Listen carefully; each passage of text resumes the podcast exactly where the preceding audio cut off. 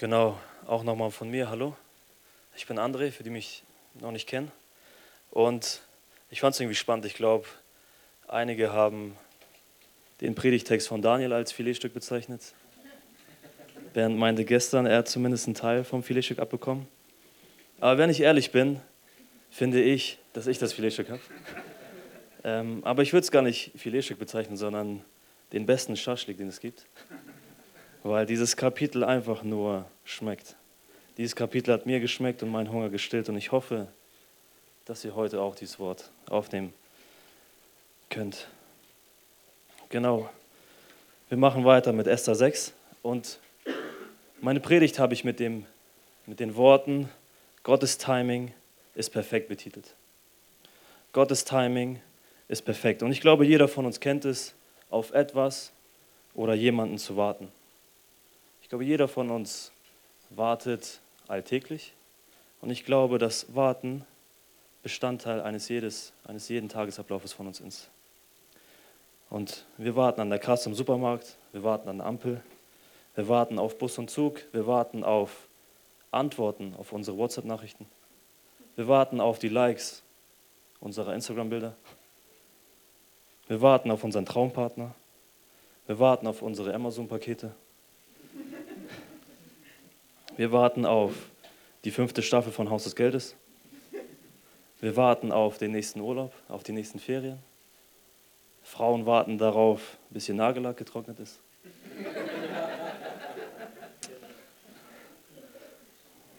Ich warte auf FIFA 21. Ist heute rausgekommen, aber ich muss trotzdem noch warten, versteht ihr? Genau, wir warten und warten.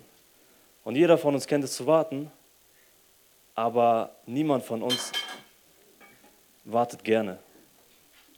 Jeder von uns kennt es zu warten, aber keiner von uns wartet gerne. Keiner von uns mag es in der Warteschlange zu stehen oder am Wartezimmer zu sitzen. Niemand von uns wartet gerne. Ich kenne niemanden, der sagt, mein Hobby ist warten. Und ich glaube, besonders schwer fällt es uns, auf Gott zu warten. Jetzt mal Real Talk. Besonders schwer fällt es uns, auf Gott zu warten. Weil wir zwar zu Gott beten und ihn um sein Handeln bitten, aber dennoch irgendwie nicht warten wollen. Wir wollen nicht auf Gottes Antwort warten, weil wir Angst haben, zu lange zu warten, weil wir ungeduldig sind und zweifeln, weil wir Angst haben, dass Gott uns vergessen hat. Und was Gott mir in Esther Kapitel 6 gezeigt hat, ist, dass er einen Plan für uns hat und wir diesem, diesem Plan vertrauen dürfen. Gottes Timing ist perfekt. Gott handelt weder zu früh noch zu spät. Gott handelt einfach perfekt. Gott ist pünktlich. Gott weiß, was das Beste für seine Kinder ist. Er weiß, was das Beste für dich ist. Er weiß, was das Beste für mich ist. Und Gott ist von den Umständen, die uns erwarten, gleich in Kapitel 6, nicht überrascht. Gott ist nicht überfordert oder unter Druck, nein. Gott setzt nur seinen Plan Schritt für Schritt um. Und das ist krass. Alles, was Gott tut, hat er auch zuvor geplant. Ich weiß nicht, wie es bei euch ist, aber wenn ich einen Film zum ersten Mal schaue, dann weiß ich nie, was im Detail genau passieren wird. Ich kann mir vielleicht den Trailer angucken und kann nur erahnen, was mich erwarten wird, aber ich kenne nie jedes Detail. Ich weiß nicht, was genau passieren wird. Und deshalb kann es sein, dass wenn ich einen Film schaue, mich einige Szenen schockieren oder ich überrascht bin oder komplett schockiert. Aber nur weil mich eine Szene schockiert oder überrascht, heißt es nicht, dass diese Szene den Regisseuren genauso überrascht. Warum? Weil er den Film genau kennt.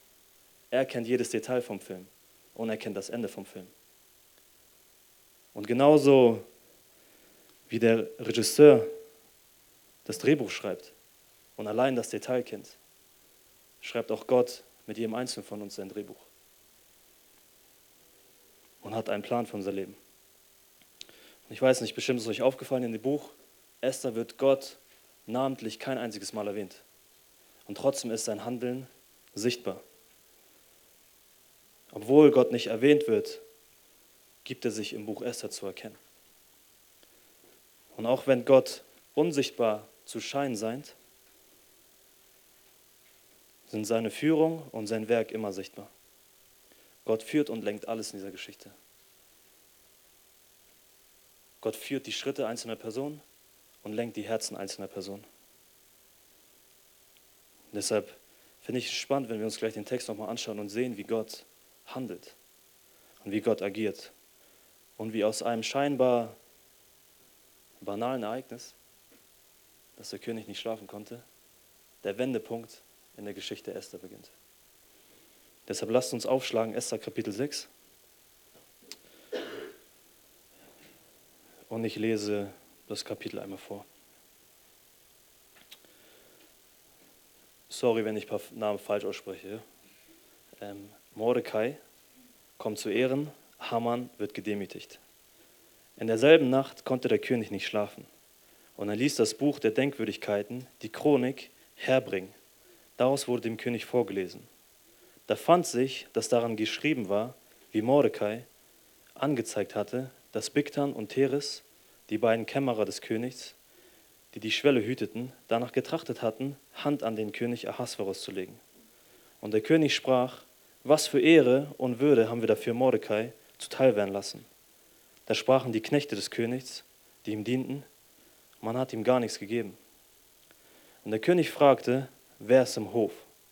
Nun war Haman gerade in den äußeren Hof des königlichen Hauses gekommen, um den König zu sagen, er solle Mordecai an den Holzstamm hängen lassen, den er für ihn bereitet hatte. Da sprachen die Knechte des Königs zu ihm, siehe, Haman steht im Hof. Der König sprach, er soll hereinkommen. Als nun Haman hereinkam, sprach der König zu ihm, was soll man mit dem Mann machen, den der König gern ehren möchte? Haman aber dachte in seinem Herzen, wem anders sollte der König Ehre erweisen wollen als nur mir? Und Haman sprach zum König, für den Mann, den der König gern ehren möchte, soll man ein königliches Gewand herbringen, das der König selbst trägt, und ein Pferd, auf dem der König reitet und auf dessen Kopf ein königlicher Kopfschmuck gesetzt werden ist, geworden ist. Und man soll das Gewand und das Pferd den Händen eines der vornehmsten Fürsten des Königs übergeben, damit man den Mann bekleide, denn der, den der König gern ehren möchte. Und man soll ihn auf dem Pferd in den Straßen der Stadt umherführen und vor ihm her ausrufen lassen. So macht man es mit dem Mann, den der König gern ehren möchte. Da sprach der König zu Haman, eile, nimm das Gewand und das Pferd, wie du gesagt hast, und mache es so mit Mordecai dem Juden, der vor, der, der vor dem Tor des Königs sitzt. Lass es an nichts fehlen von all dem, was du gesagt hast. Da nahm Haman das Gewand und das Pferd und bekleidete Mordecai und führte ihn auf die Straßen der Stadt und rief vor ihm her, so macht man es mit dem Mann, den der König gern ehren möchte. Darauf kehrte Mordecai zum Tor des Königs zurück, Haman aber eilte niedergeschlagen und mit verhülltem Haupt nach Hause. Und Haman erzählte seiner Frau Seres und allen seinen Freunden alles, was ihm begegnet war. Da sprachen seine Weisen und seine Frau Seres zu ihm, wenn Mordecai, vor dem du zu Fall begonnen hast, vom Samen der Juden ist, so kannst du nichts gegen ihn ausrichten, sondern du wirst gänzlich vor ihm fallen. Während sie aber noch mit ihm redeten, kamen die Kämmerer des Königs und führten Haman rasch zu dem Mahl, das Esther zubereitet hatte. Lass uns beten. Herr Jesus, ich danke dir, dass du ein wunderbarer König bist. Hab Dank, dass du ein Gott bist, der uns begegnen möchte. Hab Dank, dass du ein Gott bist, der handelt und wirkt. Und ich bitte dich, dass du dein Wort auf fruchtbaren Boden fallen lässt. Ich bitte dich, dass du offene Herzen schenkst, die freudig und bereit sind, dein Wort aufzunehmen. Ich bitte dich, dass du heute Weisheit schenkst und mir auch Ruhe gibst beim Verkünden deines Wortes. Amen. Genau, ich habe die Predigt in zwei Teile gegliedert, weil wir uns heute zwei Pläne anschauen. Einmal den Plan Gottes und zweitens den Plan des Hamanns. Genau, Punkt 1, Gottes Plan oder der Plan Gottes.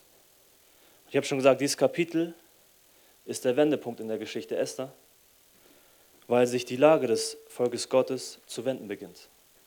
Von Kapitel 6 an bis zum Ende sind plötzlich die Feinde Gottes auf der Flucht und das Volk Gottes wird erhoben. Und das liegt nicht daran, weil das Volk Gottes so heftig war, sondern weil Gott seinen bestimmten Plan hatte und er es war, der eingegriffen hat.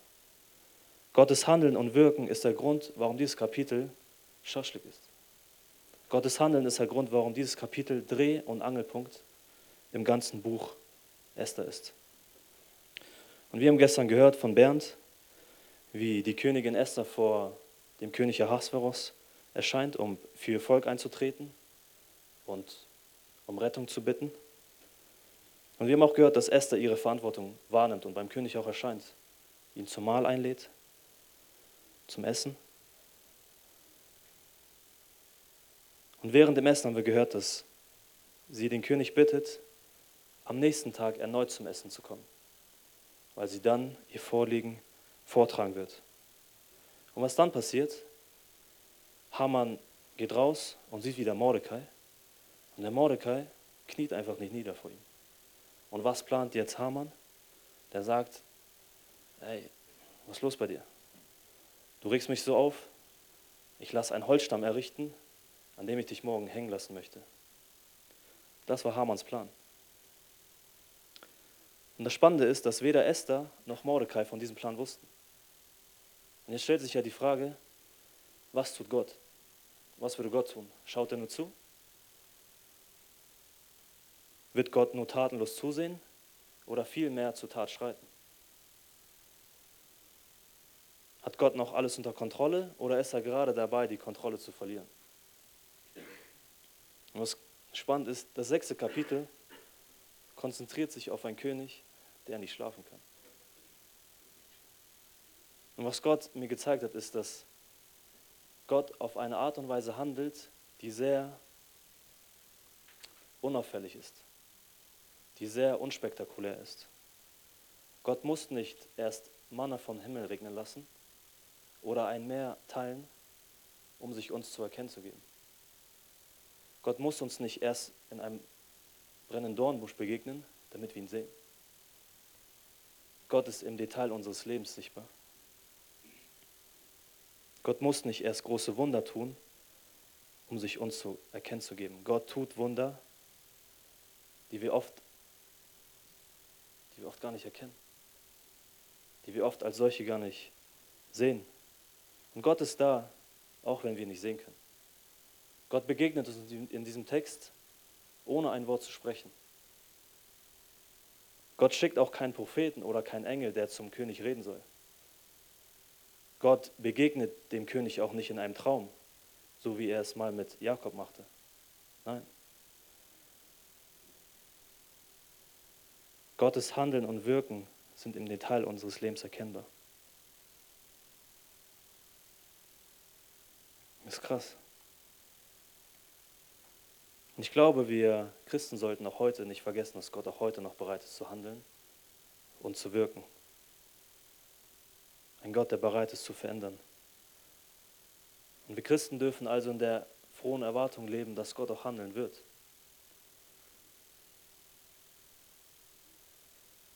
Und ich glaube, dass wir, wir Christen wissen, dass Gott handeln wird, aber wir wissen nicht immer, wie er genau handeln wird. Und das macht es uns so schwer irgendwie. Und deshalb möchte ich, dass wir heute erkennen, wie Gott hier in diesem Text handelt. Und deshalb lasst uns lesen, Esther 6, Vers 1 nochmal. In derselben Nacht konnte der König nicht schlafen. Und was spannend ist, es wird nicht gesagt, warum der König nicht schlafen konnte oder was den König nicht, nicht schlafen lassen hat. Die Bibel nennt dafür keinen Grund. Deshalb müssen wir nicht die Frage stellen, was hat ihn nicht schlafen lassen, sondern wer hat ihn nicht schlafen lassen. Denn es war genau dieselbe Nacht. Und das dürfen wir nicht überlesen. Hätte der König eine Nacht später nicht schlafen können, wäre Mordechai schon gestorben.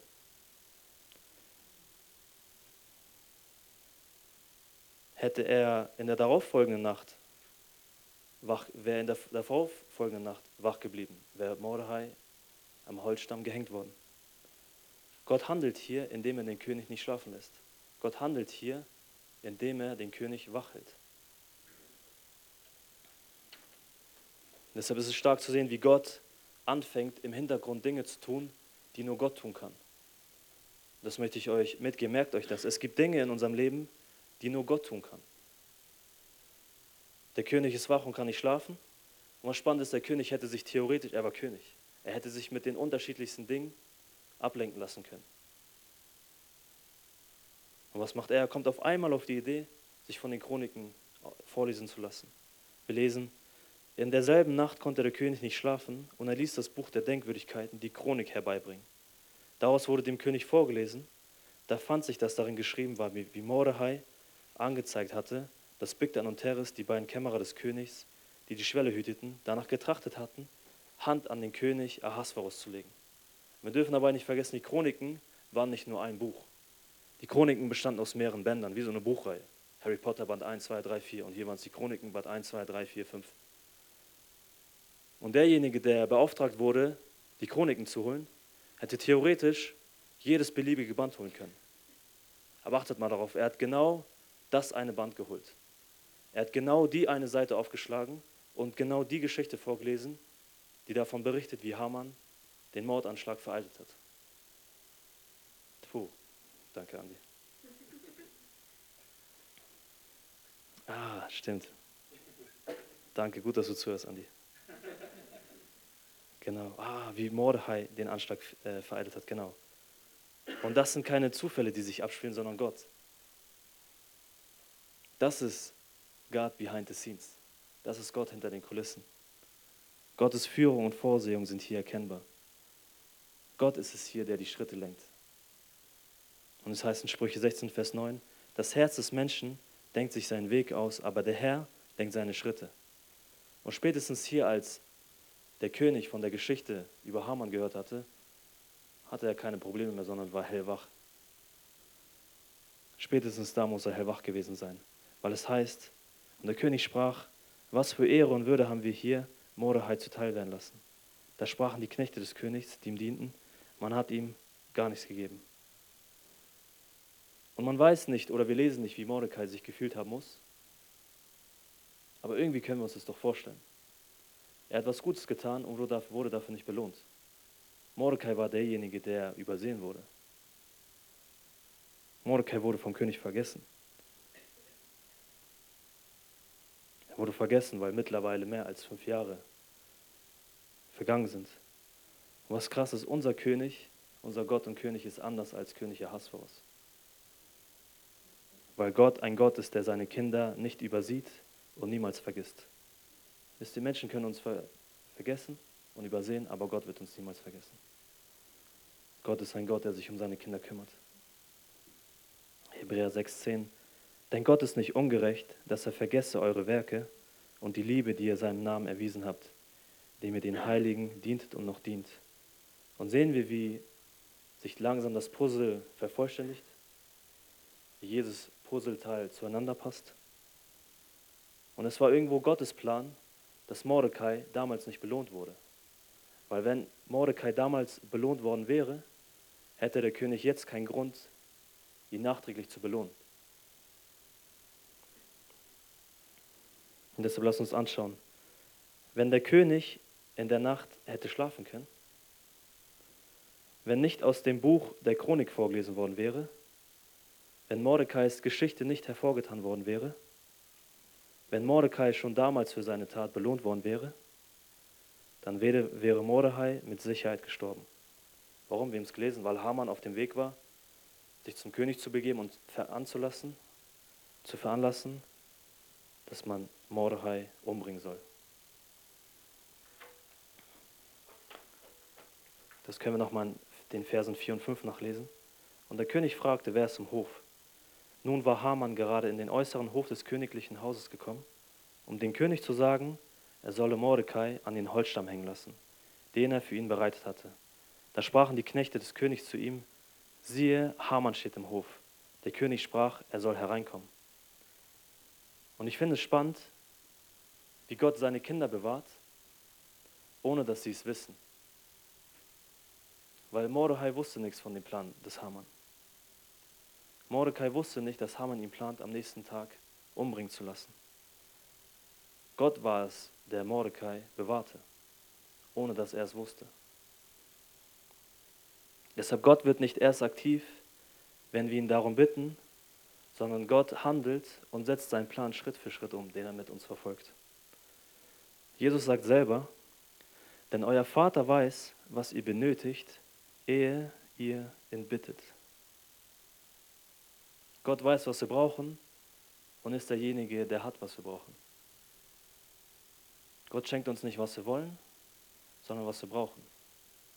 Und was wir brauchen, gibt er uns, ehe wir ihn bitten. Das heißt nicht oder sollte keine Ausrede sein, dass wir zu Gott nicht beten oder unsere Anliegen nicht vorbringen. Nein. Ein Vers später fordert oder lehrt uns Jesus das Vaterunser. Wir sollen zu Gott beten. Wir sollen mit ihm sprechen. Wir sollen unsere Anliegen vorbringen. Aber es ist erleichternd zu sehen, dass, wir, dass Gott weiß, was wir brauchen, ehe wir ihn bitten.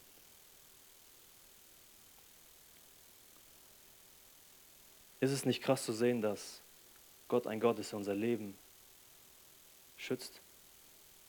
Dass unser Leben in seinen Händen geborgen ist und Gott jemand ist, der auf uns aufpasst, Tag und Nacht? Im Psalm heißt es, meine Hilfe kommt von dem Herrn, der Himmel und Erde gemacht hat.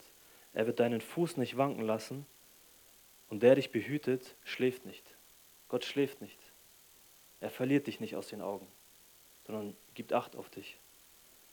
Und jetzt überleg mal, wovor Gott dich schon alles bewahrt hat. Überleg mal, vor wie vielen Katastrophen in deinem Leben dich Gott schon geschützt hat, ohne zu wissen, welche dich erwarten. Wie viele Pläne hat Gott schon vereitelt, die eigentlich gegen dich waren, die gegen dich gerichtet waren? Und deshalb können wir lernen, Kinder Gottes sind Gott nicht egal. Du bist Gott nicht egal und ich bin Gott auch nicht egal.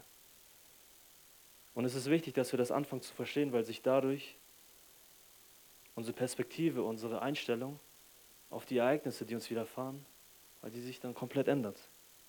Weil ich bin ehrlich, es ist leicht, Gott zu vertrauen, wenn es einem gut geht. Es ist leicht, Gott zu vertrauen, wenn deinem Leben alles so läuft, wie du es dir wünschst. Aber wie sieht es um deinen Glauben aus, wenn sich irgendwas ereignet, womit du nicht gerechnet hast? Was ist, wenn eine schlechte Nachricht auf die andere folgt? Wie sieht es dann mit deinem Glauben aus? Vertraust du dann auch Gott? Und Paulus spricht, das ist so ermutigend, Römer 8, 28.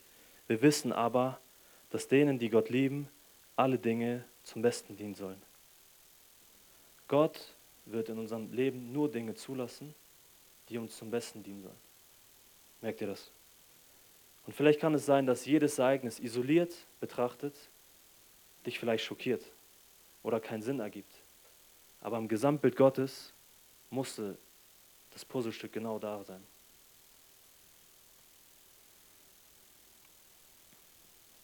Und wir werden dann lernen, die Dinge aus Gottes Hand anzunehmen, ohne zu murren. Weil ist es nicht so, überleg mal, wie oft beten wir zu Gott, Gott, ändere doch bitte meine Situation. Du siehst mich, wo ich mich befinde, ändere doch bitte meinen Umstand, mir fällt es so schwer. Ändere meine Arbeitskollegen, ändere meine Chefin, ändere doch bitte meine Situation, ich halte das nicht mehr aus. Und wir hören dann keine Antwort, weil oft will Gott nicht unsere Situation ändern, sondern er will uns ändern. Und gebraucht solche Dinge, um uns zu verändern. Überleg mal bei Hiob. Wie viele Dinge hat er zugelassen? Und mit wie viel Segen wurde Hiob am Ende belohnt und überrascht? Deshalb Gott hat einen vollkommenen Plan für und mit uns, den er konsequent umsetzt.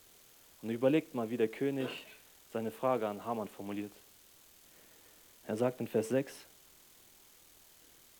als er zu Haman spricht, was soll man mit dem Mann machen, den der König gern ehren möchte?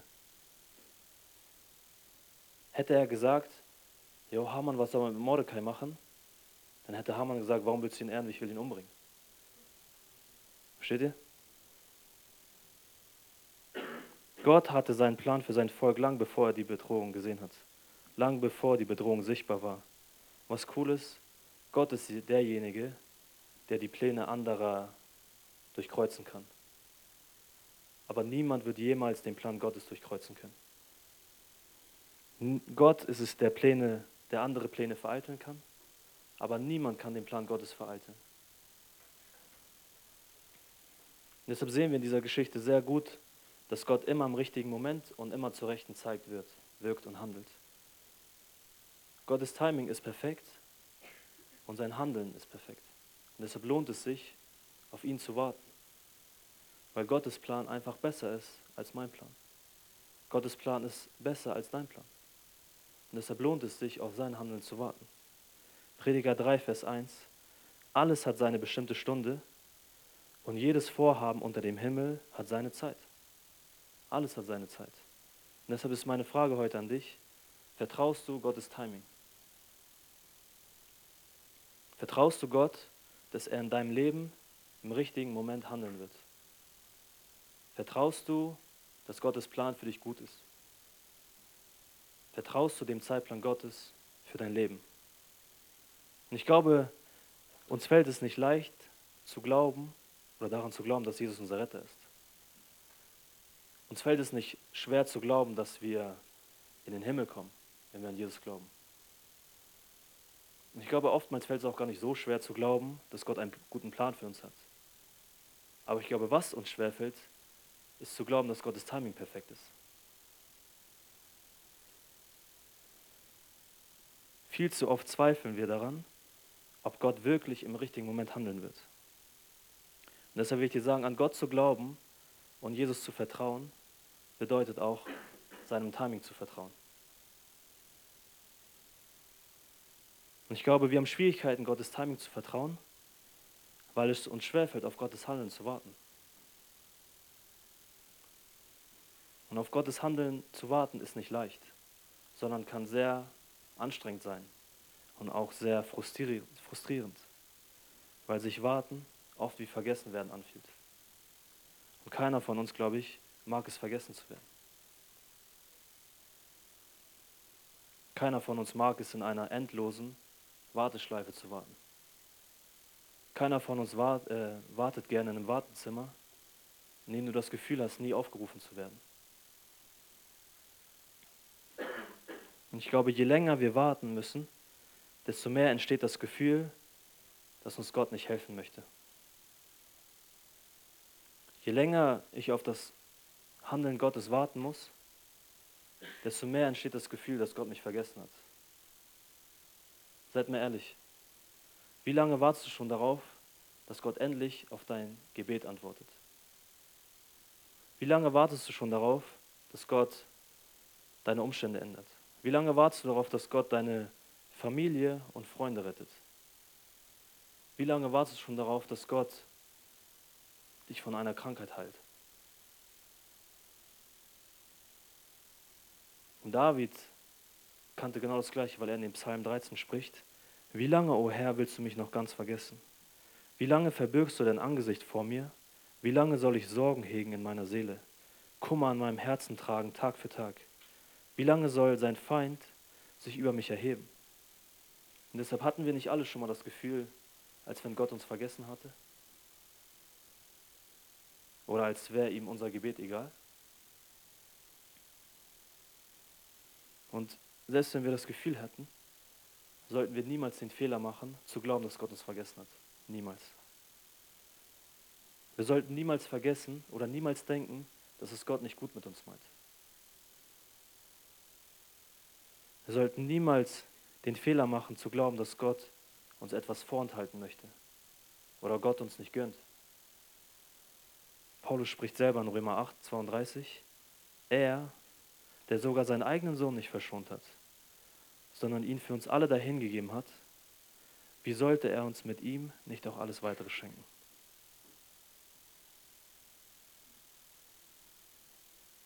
Gott meint es gut mit dir, er meint es gut mit uns und er, ist, er freut sich, uns zu segnen. Und Gott möchte, dass wir einfach lernen, seinen Plan und seinem Timing zu vertrauen. Weil wir, ich hab's, ich hab's, wir sehen es einfach, Gott handelt weder zu früh noch zu spät, sondern immer pünktlich, zur rechten Zeit, weil Gott das gesamte Bild vor Augen hat. Und ich muss nicht immer wissen, wie mein Weg Schritt für Schritt aussieht, sondern für mich sollte viel mehr entscheidend sein, wer mich auf Schritt und Tritt begleitet.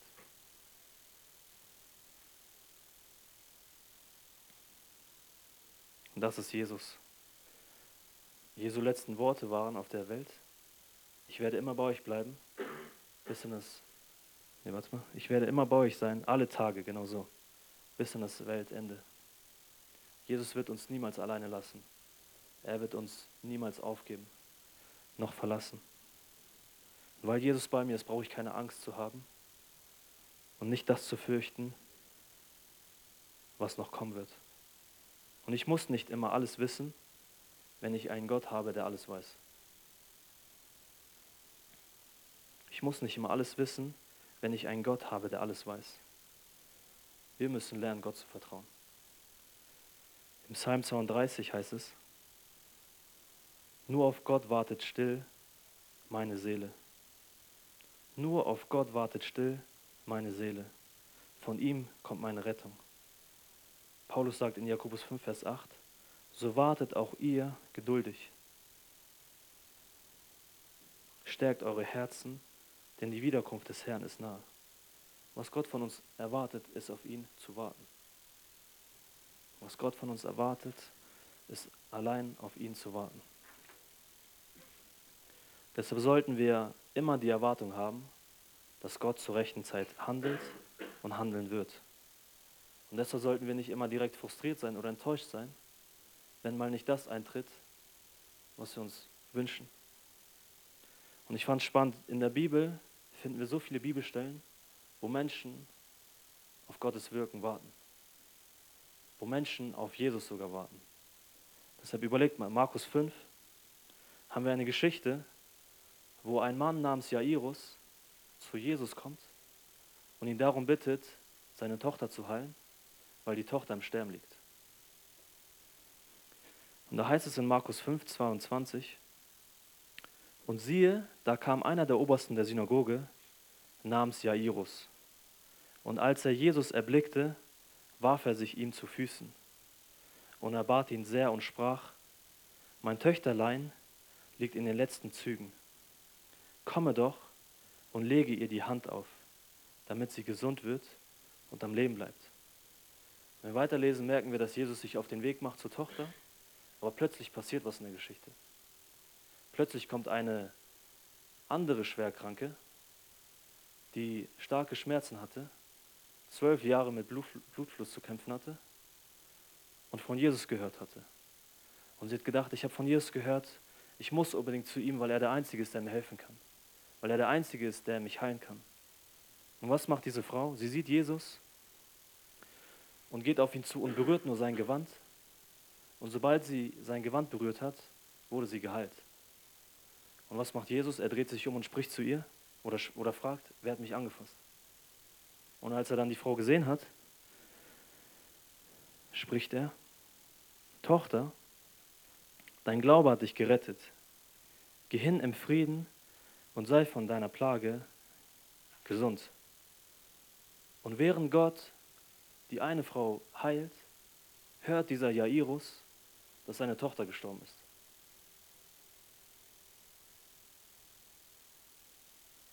Was glaubt ihr, wie muss sich dieser Jairus gefühlt haben, der auf Jesus warten muss und zusehen muss, wie eine Frau geheilt wird, während seine eigene Tochter stirbt?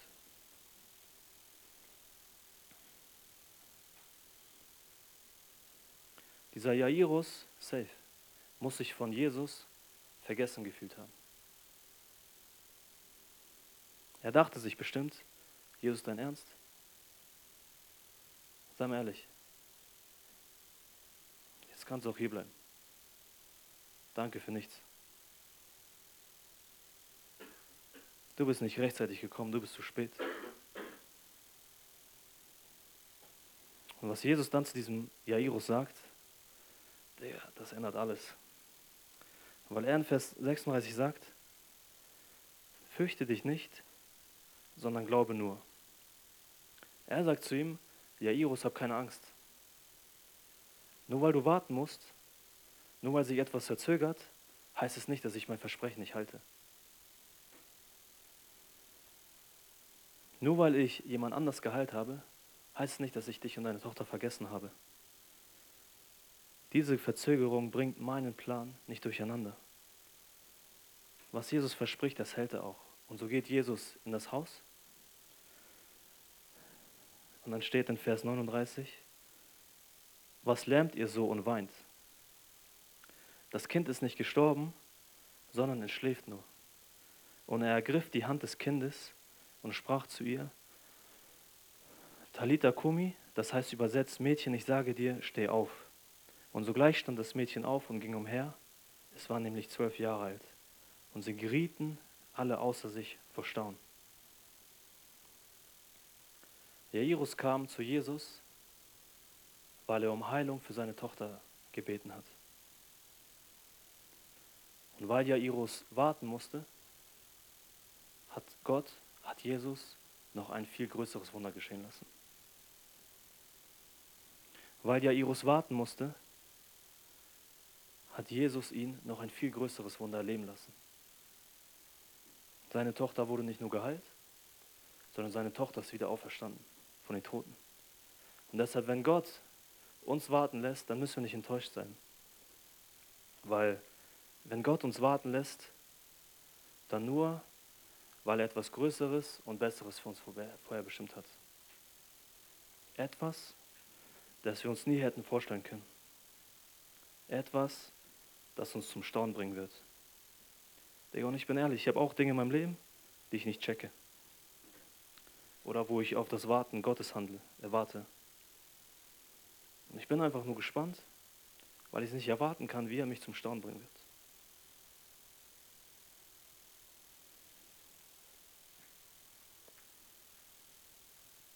Weil ich glauben muss, dass er etwas viel Größeres und Besseres für mich vorherbestimmt hat. Das will ich auch dir zurufen. Gott hat dich nicht vergessen. Gott weiß, wie lange wir schon beten und warten. Gott fordert uns nur auf, geduldig zu warten und seinem Timing zu vertrauen. Er will auch dir heute sagen, fürchte dich nicht, sondern glaube nur. Glaube mir, dass ich dich nicht vergessen habe. Fürchte dich nicht und glaube mir. Das ist der Grund, warum du keine Angst haben brauchst zu warten. Weil wir haben es gesungen, unsere Hoffnung liegt in Jesus allein. Wir vertrauen Jesus und wollen deshalb auf sein Handeln warten. Und während wir warten, wollen wir nicht Zeit verschwenden, sondern ihn mit unserem ganzen Leben Ehre bringen. Wir wollen im Glauben leben und nicht im Schauen. Ich glaube, das will dieser Text uns heute sagen. Fang an, im, im Glauben zu leben und nicht im Schauen.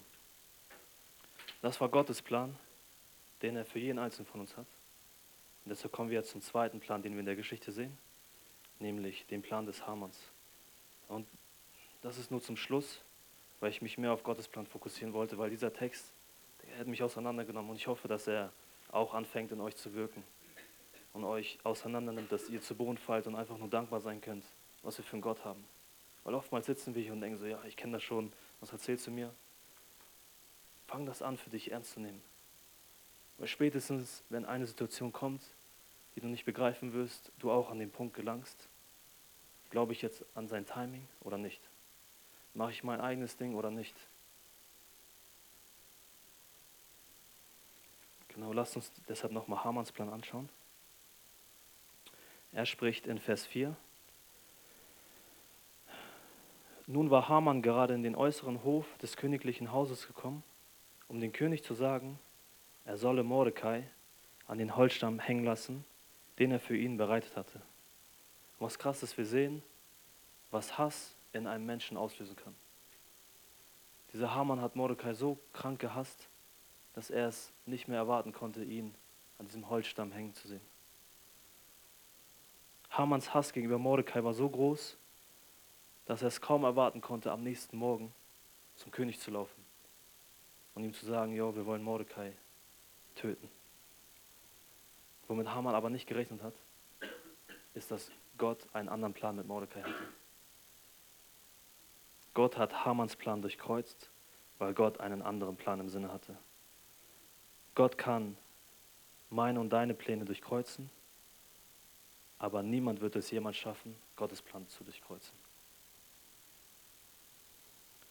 Und was ich in dem Text krass fand, ist, Haman ist ein Paradebeispiel dafür, welche Konsequenzen Stolz und Hochmut haben.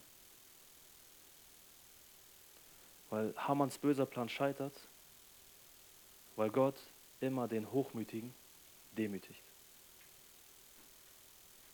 1. Petrus 5 heißt es, denn Gott widersteht, widersteht den Hochmütigen, den Demütigen aber gibt er Gnade. Sprüche heißt es, Stolz kommt vor dem Zusammenbruch und Hochmut kommt vor dem Fall. Wer meine, er stehe, sehe zu, dass er nicht falle. Deshalb Hamanns böser Plan scheiterte, weil sein eigener Stolz und Hochmut ihn zu Fall gebracht haben. Andi hat es in der Kleingruppe erwähnt, den Vers. Wer jemand eine Grube gräbt, fällt selbst hinein. Deshalb lasst uns diesen Untergang des Hamanns ein bisschen genauer anschauen. In Vers 6 heißt es, als nun Haman hereinkam, sprach der König zu ihm, was soll man mit dem Mann machen, den der König gern ehren möchte? Haman aber dachte in seinem Herzen, wem anders sollte der König Ehre erweisen wollen als mir? Erstens, Stolz ist immer ein Problem in unserem Herzen. Zweitens, Stolz führt zur Selbstüberschätzung, Arroganz und Abwertung unserer Mitmenschen. Und drittens, und auch der wichtigste Punkt, Stolz macht uns blind. Hamanns Stolz macht ihn blind für die Tatsache, dass es jemand im gesamten Königreich geben, geben konnte, der auch Ehre bekommen sollte oder verdient hätte. Haman hatte keine Zweifel, dass der König nur ihn meinen konnte. Haman war so sehr von sich selbst überzeugt. Haman war stolz. Und dieser Stolz ist wie eine Bestie in dir, die gefüttert werden möchte. Wie eine Bestie, die sich ständig nur um sich selbst dreht. Stolz hat nur Augen für sich. Wenn du stolz bist, schaust du dir den ganzen Tag in den Spiegel. Und ich glaube, irgendwie steckt in jedem von uns etwas von Hamann drin. Weil jeder von uns sehnt sich doch irgendwo nach Aufmerksamkeit, nach Ehre, Bewunderung. Und jeder von uns hat doch irgendwie manchmal so eine stolze Haltung, die nur auf sich selbst guckt. Und jetzt lass uns mal anschauen, was Haman jetzt vom König erbittet. Wir lesen in Vers 7 bis 9. Und Haman sprach zum König,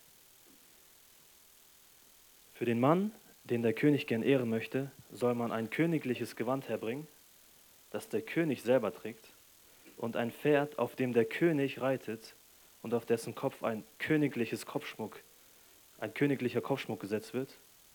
Und man soll das Gewand und das Pferd in den Händen eines vornehmsten Fürsten des Königs übergeben, damit man den Mann bekleide, den der König gern ehren möchte. Und man soll ihn auf dem Pferd in den Straßen der Stadt umherführen und jeder soll ausrufen, so macht man es mit dem Mann, den der König gern ehren möchte.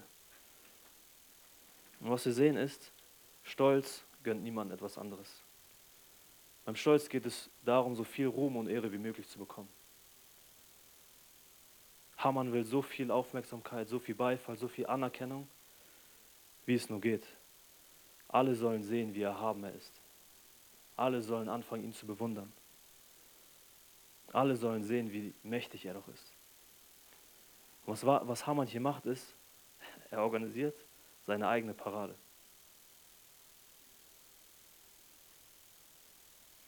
Und ist es nicht auch so bei uns irgendwie? Inszenieren wir nicht auch manchmal unsere eigene Parade? Ist es nicht auch so bei uns, dass wir diejenigen sein wollen, die im Mittelpunkt gerne stehen wollen? Ist es nicht so, dass wir auch eigentlich wollen, dass jeder auf uns schaut? Hamann will gesehen werden.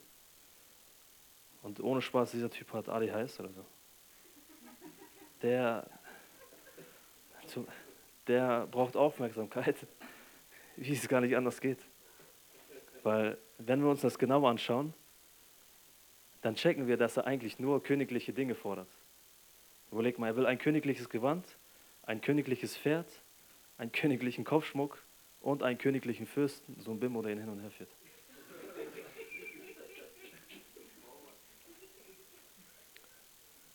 Und es ist krass, es ist völlig lustig, ich bin ehrlich, es ist lustig. Aber was ich euch nur zeigen will, ist, dass Haman wie ein König behandelt werden möchte. Er möchte sein eigener König sein und deshalb sucht er nur seine eigene Ehre. Und ich glaube, spätestens hier erkennt sich jeder in Hamann wieder. Weil wir nicht anders sind als Hamann. Jeder von uns möchte sein eigener König sein. Jeder von uns möchte sein eigenes Königreich haben. Jeder von uns möchte sogar sein eigener Gott sein. Das ist das, was die, Welt, was die Welt uns sehen lässt. Keiner will sich unterordnen. Keiner will auf einen Gott schauen. Jeder will sein eigener Gott sein. Jeder will sein eigenes Reich bauen. Deshalb die Frage an dich, an welchem Reich baust du? Baust du dein eigenes Reich oder baust du das Reich Gottes? Um wen dreht sich dein Leben? Dreht es sich um dich selbst oder dreht es sich um Jesus? Soll dein Leben dich groß machen oder möchtest du mit deinem Leben Jesus groß machen? Geht es darum, dass du so viel Ehre wie möglich bekommst oder soll Gott alle Ehre bekommen?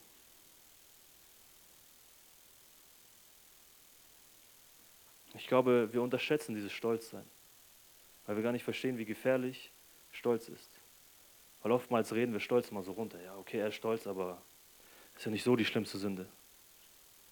Und deshalb müssen wir anfangen zu verstehen, wie schlimm Gott Stolz findet. In Sprüche 16 heißt es, alle stolzen Herzen sind dem Herrn ein Gräuel. Stolz will alle Ehre für sich allein. Wenn wir überlegen, wir sind dafür nicht geschaffen worden. Du und, du und ich sind nicht geschaffen worden, um stolz zu sein. Du und ich sind zur Verherrlichung des Namens Gottes geschaffen worden. Wir sind geschaffen worden, um Gott die Ehre zu geben und nicht uns selbst. Und deshalb müssen wir lernen, demütig zu sein und nicht stolz zu werden. Weil wir anerkennen müssen, dass wir vor Gott nichts zu bringen haben.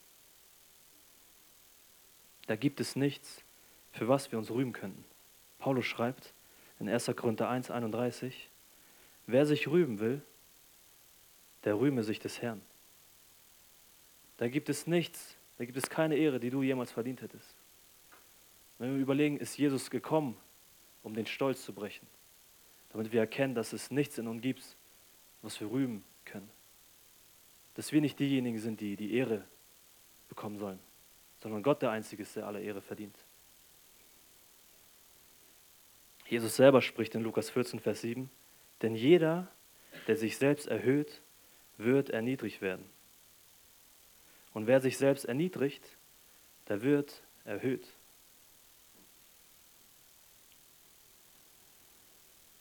Wir sehen, wie Hamann erniedrigt wird. Warum? Weil er sich selbst erhöht hat. Deshalb möchte ich euch nur warnen von den Konsequenzen des Stolzes. Wer sich selbst erhöht, der wird erniedrigt werden. Deshalb erniedrige dich um Jesu Willen, damit du um seines Willen erhöht wirst. Deshalb lasst uns zum Ende nochmal Vers 10 lesen bis 11. Da sprach der König zu Haman, Eile, nimm das Gewand und das Pferd, wie du gesagt hast, und mache es so mit Mordecai, dem Juden, der vor, der vor dem Tor des Königs sitzt. Lass es an ihm nichts fehlen von allem, was du gesagt hast. Da nahm Haman das Gewand und das Pferd und bekleidete Mordecai und führte ihn auf die Straßen der Stadt und rief vor ihm her. So macht man es mit dem Mann, den der König gern ehren möchte. Und irgendwie ist das Ganze doch ironisch. Irgendwie hat Gott doch Humor. Haman wollte Mordecai töten. Stattdessen muss er ihn jetzt ehren. Haman wollte der größte König sein und ist jetzt der größte Knecht.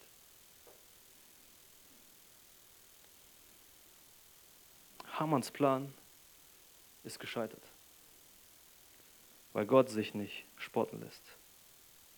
Mordecai wird erhöht und Haman gedemütigt. Und wenn wir uns die nächsten Kapitel in den nächsten Tagen anschauen, werden wir sehen, wie sich das Blatt anfängt zu wenden. Hamans Untergang bedeutet den Aufstieg des Mordecais zur Macht. Gottes Rettungsplan beginnt hier und nimmt immer mehr und mehr Gestalt an. Diesen Holzstamm, den Haman hat errichten lassen für Mordecai, war der Holzstamm, an dem er selber gehängt wurde. Nicht Mordecai wird getötet, sondern Haman. Und das Krasse ist, selbst seine Frau erkennt das. Es steht in Vers 13, wenn Mordecai, vor dem du zu Fall begonnen hast, zu fallen begonnen hast, vom Samen der Juden ist, so kannst du nichts gegen ihn ausrichten, sondern du wirst gänzlich vor ihm fallen. Das ist das, was Gott in Mose uns schon gelehrt hat. 1. Mose 12,3 Ich will segnen, die dich segnen, und verfluchen, die dich verfluchen. Deshalb will ich euch mitgeben, Römer 8, 31, Paulus spricht, ist Gott für uns, wer kann gegen uns sein? Wir brauchen nichts zu fürchten, wenn Gott auf unserer Seite ist. Wir brauchen keine Angst zu haben, wenn Gott auf unserer Seite ist. Und deshalb will ich zum Schluss einmal euch den Vergleich zwischen Haman und Jesus vorstellen. Weil es war schon immer so, dass alle Menschen Gott sein wollten. Alle Menschen wollen die Rolle Gottes übernehmen. Alle Menschen wollen Gott sein, aber nur ein Gott wollte Mensch sein. Und deshalb würde ich euch bitten, dass wir zusammen einmal Philippa 2 aufschlagen. Und währenddessen kann das Lobpreisteam gerne nach vorne kommen.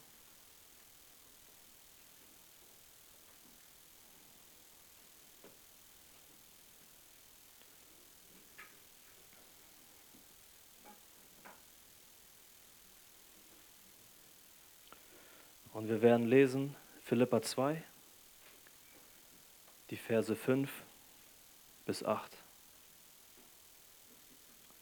Da heißt es oder steht geschrieben, denn ihr sollt so gesinnt sein, wie es Christus Jesus auch war, der, als er in der Gestalt Gottes war, es nicht wie einen Raub festhielt, Gott gleich zu sein, sondern er entäußerte sich selbst, nahm die Gestalt eines Knechtes an, und wurde wie die Menschen. Und in seiner äußeren Erscheinung als ein Mensch erfunden, erniedrigte er sich selbst und wurde gehorsam bis zum Tod, ja bis zum Tod am Kreuz. Darum hat ihn Gott auch über alle Maßen erhöht und ihm einen Namen verliehen, der über alle Namen ist, damit in dem Namen Jesu sich alle Knie derer beugen, die Himmel und Erde, äh, im Himmel und auf Erde und unter der Erde sind und alle Zungen bekennen, dass Jesus Christus der Herr ist, zur Ehre Gottes. Und was wir sehen ist, Jesus ist ein viel besserer Diener als Haman. Jesus ist ein viel besserer Diener als Mordecai. Und deshalb wollen wir uns an Jesus orientieren. Und so werden wie er. Haman wollte derjenige sein, der vom König gerne geehrt werden möchte. In Wahrheit ist es Jesus, ist Jesus der Einzige, den Gott gerne ehren möchte. Haman wollte unbedingt königliches Gewand haben. Dabei war es Jesus, der sich entäußerte und Knechtgestalt annahm. Haman wollte unbedingt die Krone des Königs haben. Welche Krone trug Jesus? Es war die Dornkrone. Haman erhöhte sich selbst und wurde erniedrigt. Dabei erniedrigte sich Jesus selbst und wurde über alle Maßen erhöht. Haman plante, das Volk Gottes zu töten. Jesus kam, um das Volk Gottes zu retten. Haman plante, Mordecai hängen zu lassen.